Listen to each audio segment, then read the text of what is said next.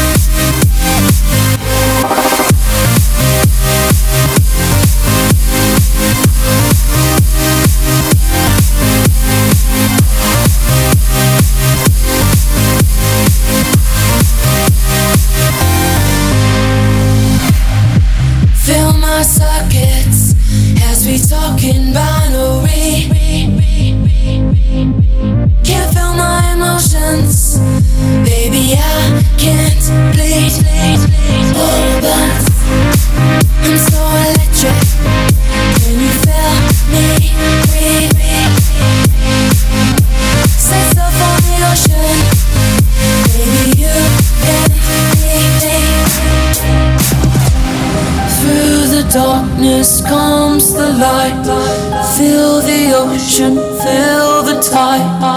No